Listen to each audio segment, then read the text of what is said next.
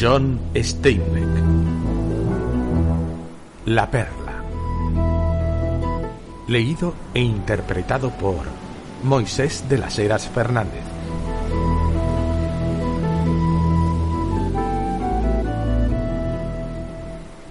En el pueblo se cuenta la historia de la gran perla, de cómo fue encontrada y de cómo volvió a perderse.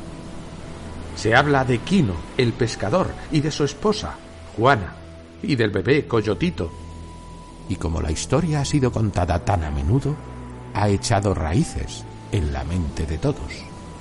Y como todas las historias que se narran muchas veces y que están en los corazones de las gentes, solo tiene cosas buenas y malas, cosas negras y blancas, cosas virtuosas y malignas y nada intermedio.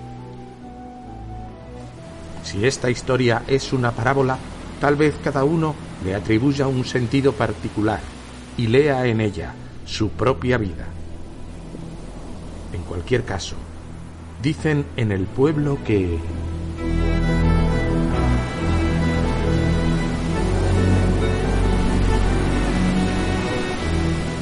Capítulo 1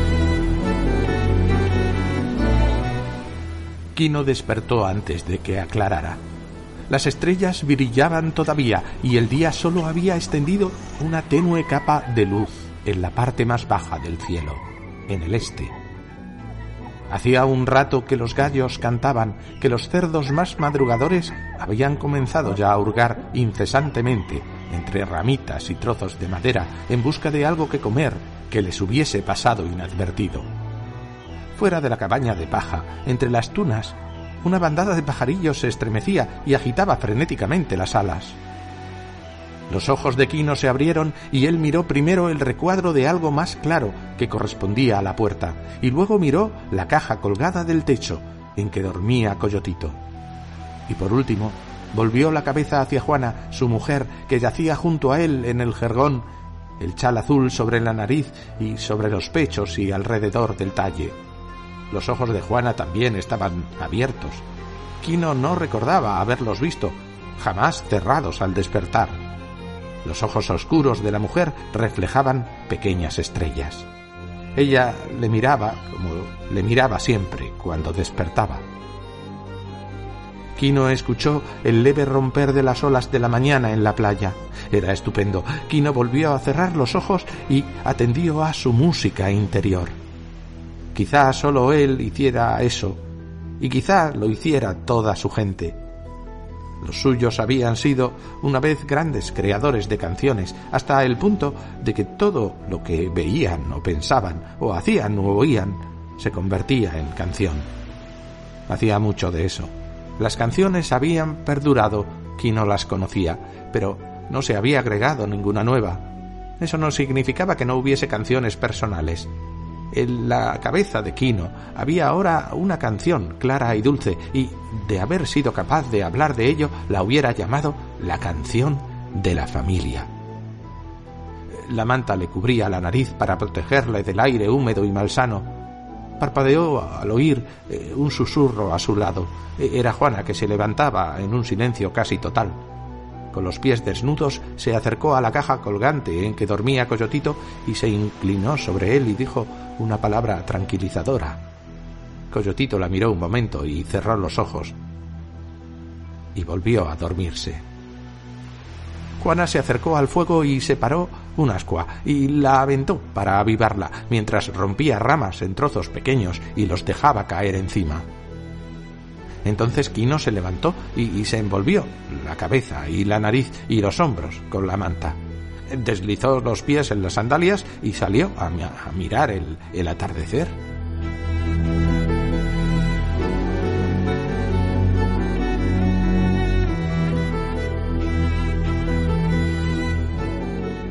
Fuera se sentó en cuclillas y se cubrió las piernas con el extremo de la manta. Veía el perfil de las nubes del golfo flamear en lo alto del aire. Y una cabra se acercó y le olió y se quedó mirándole con sus fríos ojos amarillos. Tras él, el fuego de Juana se alzó en una llama y arrojó lanzas de luz a través de las grietas del muro de la cabaña y proyectó un vacilante rectángulo de claridad hacia afuera. Una polilla rezagada se lanzó ruidosamente en busca del fuego.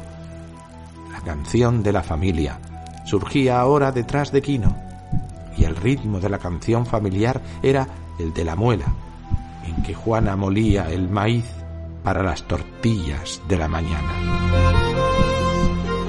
Ahora el amanecer se acercaba rápidamente, un remolino, un arrebol, un destello y luego un estallido al levantarse el sol en el golfo.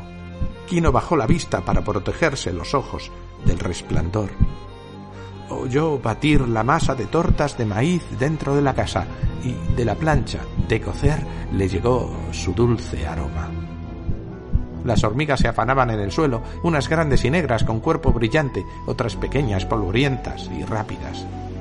Quino observó con la objetividad de Dios cómo una hormiga polvorienta trataba frenéticamente de escapar de la trampa de arena que una hormiga león había preparado para ella. Un perro flaco y tímido se acercó y a una palabra dulce de Quino se acurrucó acomodó la cola diestramente bajo las patas y apoyó con delicadeza el hocico sobre un pilote. Era un perro negro con manchas de un amarillo dorado en el sitio en que debía haber tenido las cejas. Era una mañana como cualquier otra mañana y sin embargo era perfecta entre todas las mañanas.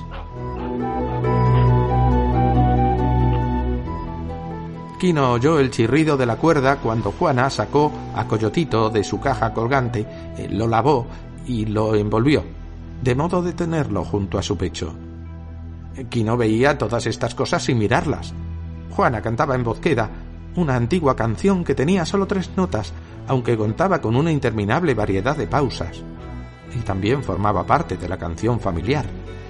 Todo formaba parte de ella a veces se elevaba hasta alcanzar un acorde doloroso que se aferraba a la garganta, diciendo esto es seguro, esto es cálido, esto es el todo. Al otro lado del seto había otras cabañas, y el humo salía también de ellas y el sonido del desayuno. Pero aquellas eran otras canciones, sus cerdos eran otros cerdos, sus esposas no eran Juana. Quino era joven y fuerte y el pelo negro le caía sobre la frente morena. Sus ojos eran cálidos y fieros y brillantes, y su bigote era delgado y áspero. Dejó caer la manta, descubriendo la nariz, porque el ponzoñoso aire oscuro se había ido y la luz amarilla del sol caía sobre la casa.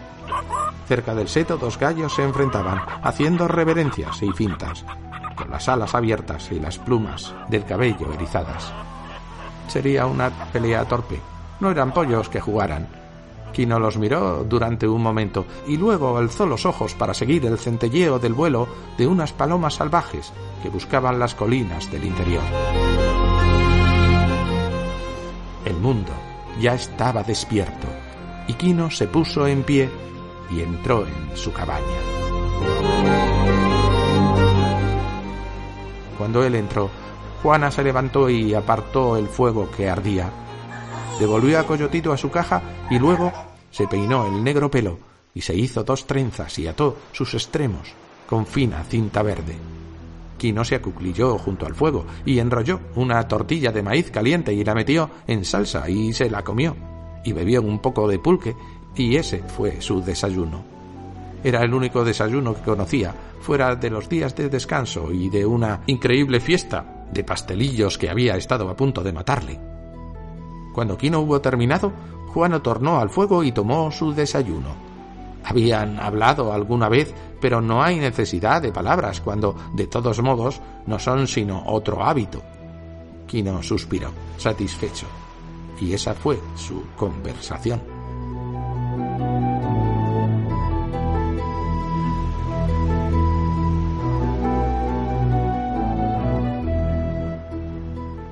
El sol calentaba ya la cabaña, entrando a través de sus grietas en largas líneas. Y una de esas líneas caía sobre la caja colgante en que yacía Coyotito y sobre las cuerdas que la sostenían. Un ligero movimiento atrajo los ojos de los dos hacia la caja. Quino y Juana se quedaron clavados en sus sitios.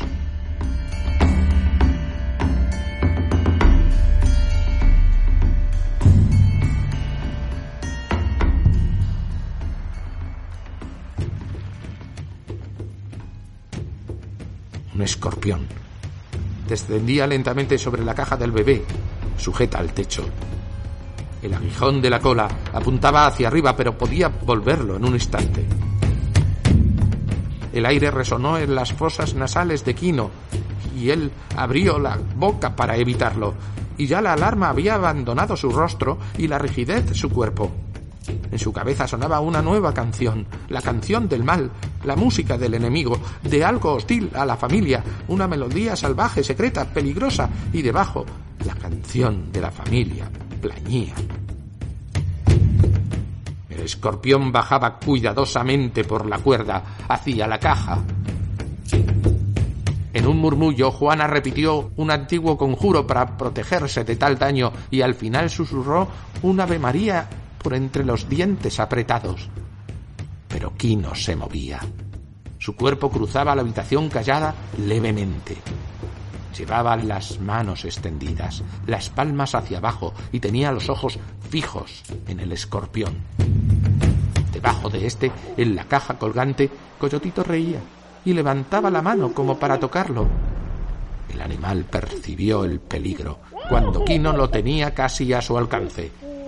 Se detuvo y su cola se alzó en ligeras contracciones y la espina curva de su extremo relució. Quino esperó, absolutamente inmóvil. Oía a Juana susurrar nuevamente el antiguo conjuro y la maligna música del enemigo.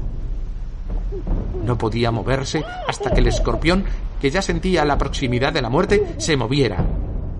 La mano de Quino se adelantó muy lenta, muy suavemente. La cola de punta aguda se levantó de golpe y en aquel momento el risueño coyotito sacudió la cuerda y el escorpión cayó. La mano de Quino se lanzó a atrapar al animal, pero este pasó delante de sus dedos, cayó sobre el hombro del bebé, se posó y clavó su aguijón. Entonces, soltando un gruñido, Quino lo cogió con los dedos, aplastándolo hasta reducirlo a una pasta. Lo arrojó y lo golpeó con el puño sobre el piso de tierra. Y Coyotito aulló de dolor en su caja, pero Quino siguió golpeando y aplastando al enemigo hasta que no quedó de él más que un fragmento y una mancha húmeda en el polvo. Tenía los dientes desnudos y el furor ardía en sus ojos y la música del enemigo rugía en sus oídos. Pero Juana ya tenía el bebé en los brazos. Descubrió la herida, que ya empezaba a enrojecer. Aplicó a ella los labios y succionó con fuerza, y escupió y volvió a succionar mientras Coyotito chillaba. Quino se quedó como en suspenso. No podía hacer nada. Estorbaba. Los chillidos del bebé atrajeron a los vecinos. Salieron todos a la vez de sus cabañas. El hermano de Quino, Juan Tomás, su gorda esposa Apolonia y los cuatro hijos se golparon en la entrada y la bloquearon mientras otros detrás de ellos trataban de ver qué pasaba dentro y un niñito se arrastraba por entre las piernas del grupo para poder mirar. Y los que estaban delante informaban a los de detrás. Escorpión ha picado al bebé. Juana dejó de succionar la herida por un momento. El pequeño agujero se había agrandado ligeramente y sus bordes se habían blanqueado por obra de la succión, pero la roja hinchazón se extendía cada vez más a su alrededor, formando un duro bulto linfático. Y toda aquella gente sabía de escorpiones. Un adulto podía enfermar gravemente por su picadura, pero era fácil que un bebé muriera por ella. En primer lugar venían la hinchazón y la fiebre y la sequedad de garganta, y después los calambres en el estómago y al final Coyotito podía morir si en su cuerpo había penetrado el veneno suficiente. Pero el violento dolor de la mordedura había desaparecido. Los chillidos de Coyotito se convirtieron en gémidos.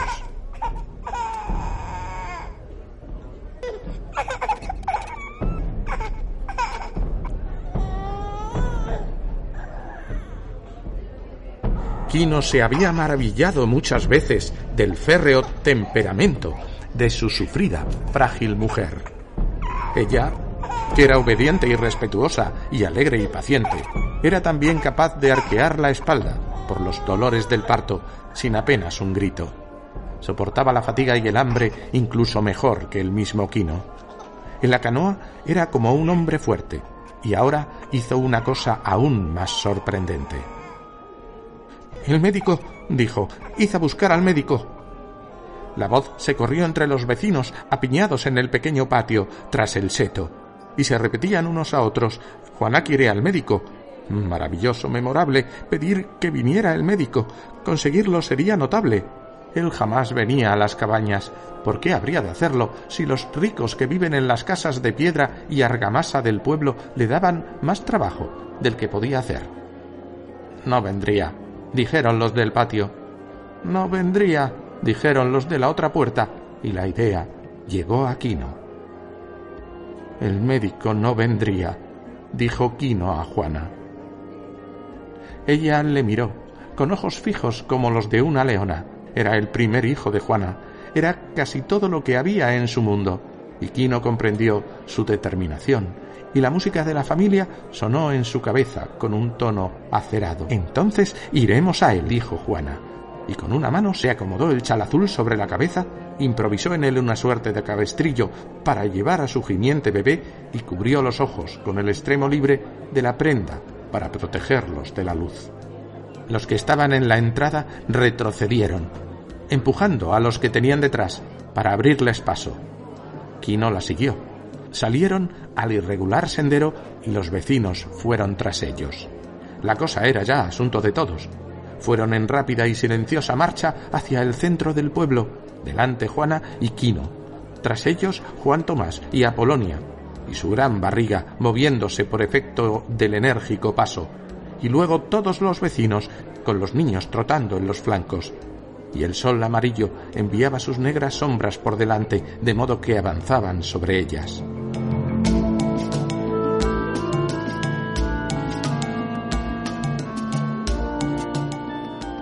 Llegaron a donde terminaban las cabañas, y comenzaba el pueblo de piedra y argamasa, el pueblo de brillantes muros exteriores y de frescos jardines interiores en los que corría el agua, y la bugambilla cubría las paredes de púrpura, vermellón y blanco.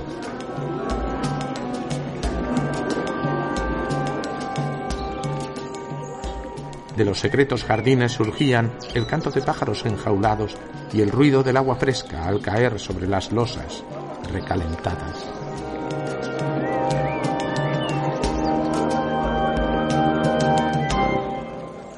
La procesión atravesó la plaza inundada por una luz enceguecedora y pasó por delante de la iglesia. Había crecido y en sus bordes los inquietos recién llegados iban siendo informados, sin alaracas, de cómo el pequeño había sido picado por un escorpión y cómo el padre y la madre le llevaban al médico. Los recién llegados, en particular los mendigos de delante de la iglesia, que eran grandes expertos en análisis financiero, echaron una rápida mirada a la vieja falda azul de Juana, vieron los desgarrones de su chal, tasaron las tintas verdes de sus trenzas, leyeron la edad de la manta de Quino y los mil lavados de sus ropas, los juzgaron miserables y siguieron tras ellos para ver qué clase de drama iban a representar. Los cuatro mendigos de delante de la iglesia lo sabían todo del pueblo. Eran estudiosos de las expresiones de los jóvenes que iban a confesarse y las veían salir y leían la naturaleza del pecado. Conocían todos los pequeños escándalos y algunos grandes crímenes. Dormían en sus puestos, a la sombra de la iglesia, de modo que nadie podía entrar allí en busca de consuelo sin que ellos se enteraran. Y conocían al médico Conocían su ignorancia, su crueldad, su avaricia, sus apetitos, sus pecados.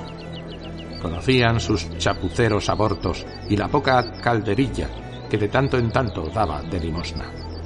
Habían visto entrar en la iglesia todos sus cadáveres. Y puesto que la primera misa había terminado y el negocio era escaso, siguieron la procesión incansables buscadores del conocimiento perfecto de sus semejantes para ver lo que el gordo y perezoso médico haría respecto a un bebé indigente con una mordedura de escorpión.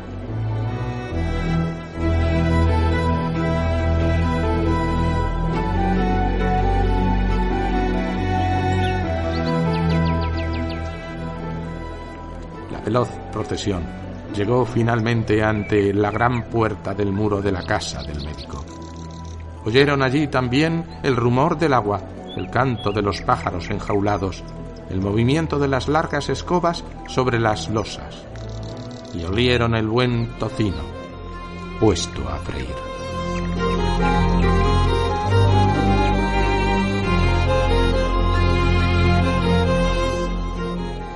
Quino vaciló un momento. Aquel médico no era uno de los suyos. Aquel médico era de una raza que durante casi 400 años había golpeado y privado de alimentos y robado y despreciado a la raza de Quino, y también la había aterrorizado, de modo que el indígena se acercó con humildad a la puerta. Y como siempre que se acercaba a alguien de aquella raza, Quino se sintió débil y asustado y furioso a la vez. La ira y terror iban juntos. Le hubiese sido más fácil matar al médico que hablar con él, porque todos los de la raza del médico hablaban a todos los de la raza de Quino como si fueran simples bestias. Y cuando Quino levantó la mano derecha hasta el aldabón lleno de rabia, la martilleante música del enemigo golpeaba en sus oídos y tenía los labios tensos sobre los dientes. Pero llevó la mano izquierda al sombrero para quitárselo. La anilla de hierro golpeó la puerta. Quino se quitó el sombrero y esperó. Coyotito gimió un poco en los brazos de Juana y ella le habló con dulzura. La procesión se cerró más para ver y oír mejor.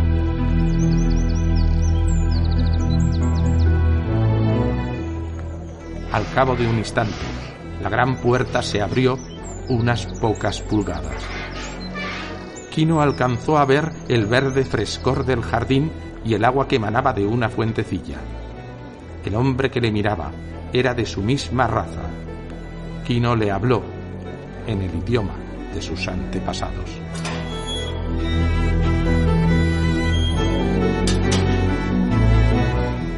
El niño, el primogénito, ha sido envenenado por el escorpión, dijo Quino necesita el saber del que cura.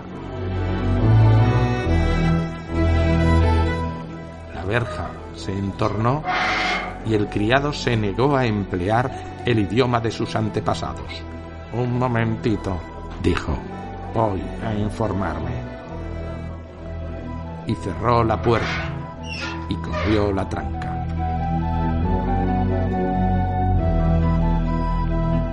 el sol enceguecedor arrojaba las negras sombras amontonadas del grupo contra el blanco muro. En su dormitorio, el médico estaba sentado en su alto lecho. Llevaba el batín de seda roja, tornasolada, que le habían enviado desde París, un tanto justo en el pecho si se lo abrochaba. Sobre el regazo tenía una bandeja de plata con una jarra de plata para el chocolate y una pequeña taza de porcelana de la llamada cáscara de huevo, tan delicada que pareció un objeto sin sentido cuando él la levantó con su gran mano. La levantó con las puntas del pulgar y del índice y apartó los otros tres dedos para que no le estorbaran. Sus ojos descansaban sobre amaquitas de carne hinchada y su boca colgaba llena de mal humor.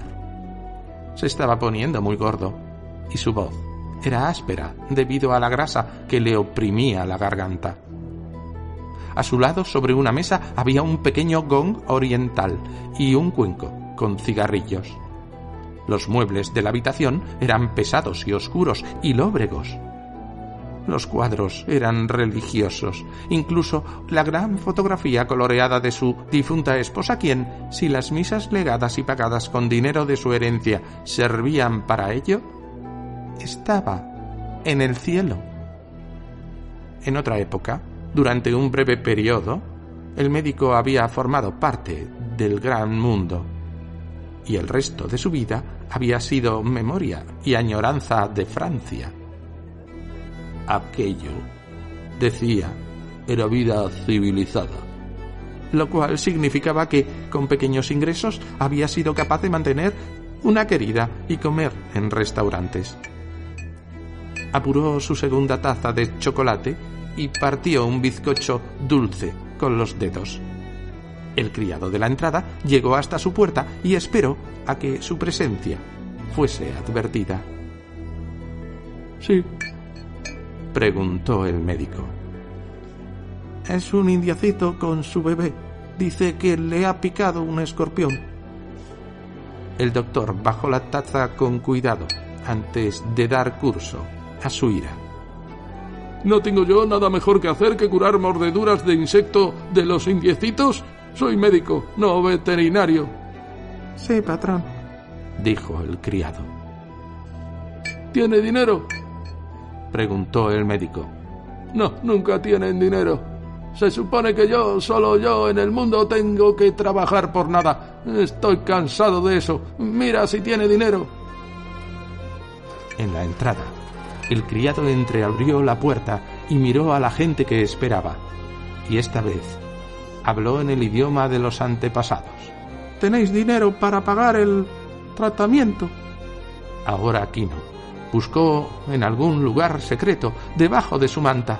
Sacó un papel doblado muchas veces, pliegue a pliegue, fue abriéndolo hasta dejar a la vista ocho pequeños aljófares deformados, unas perlas feas y grises como úlceras, aplanadas y casi sin valor. El criado cogió el papel y volvió a cerrar la puerta, pero esta vez no tardó. Abrió la puerta apenas lo justo para devolver el papel. El doctor ha salido, dijo. Le han llamado por un caso muy grave. Y se apresuró a cerrar, lleno de vergüenza.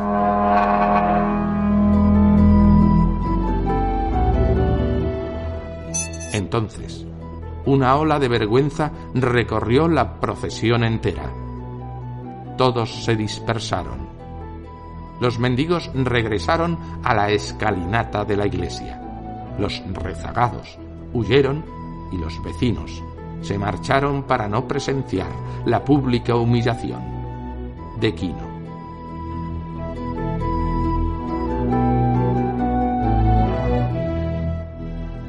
Durante un largo rato, Quino permaneció en la puerta con Juana a su lado.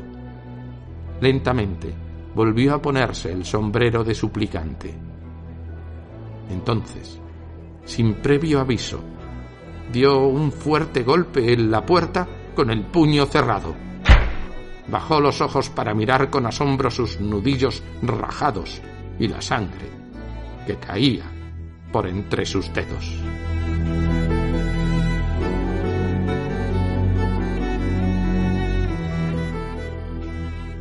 Fin del capítulo 1 de La Perla de John Steinbeck leído y editado por Moisés de las Heras Fernández, blog literario Lluvia en el Mar y audios de iVox y YouTube.